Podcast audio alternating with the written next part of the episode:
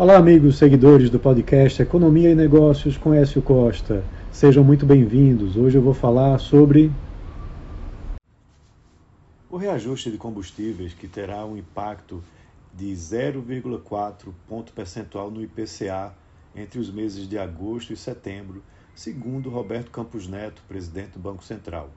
A Petrobras anunciou um aumento nos preços da gasolina e do diesel para as distribuidoras, válidos a partir dessa quarta-feira, onde o litro da gasolina vai ter uma alta de 0,41 centavos, aliás, de 41 centavos, que dá 16% de aumento, e o litro do diesel de 78 centavos, que dá 26%.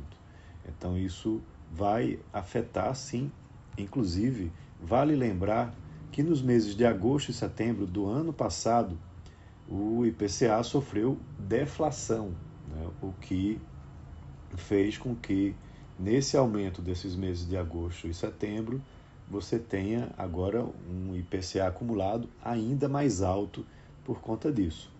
A Petrobras vinha é, segurando o repasse do preço dos combustíveis e a defasagem já estava acima dos 20%, tanto para a gasolina quanto para o diesel.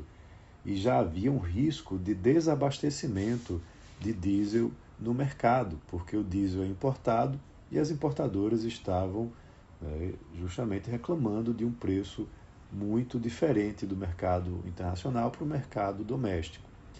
Com isso, você vai ter um impacto no IPCA, que pode inclusive influenciar na decisão né, do Comitê de Política Monetária em sua próxima reunião na definição da taxa de juros né, da Selic.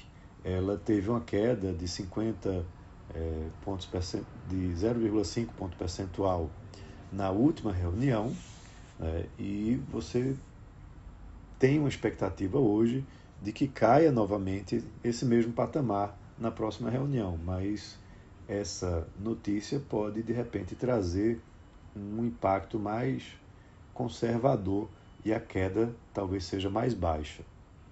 Por outro lado, dados de desaceleração da economia brasileira podem ainda assim é, impactar de forma mais forte né, para que a taxa é, Selic seja reduzida de forma mais agressiva.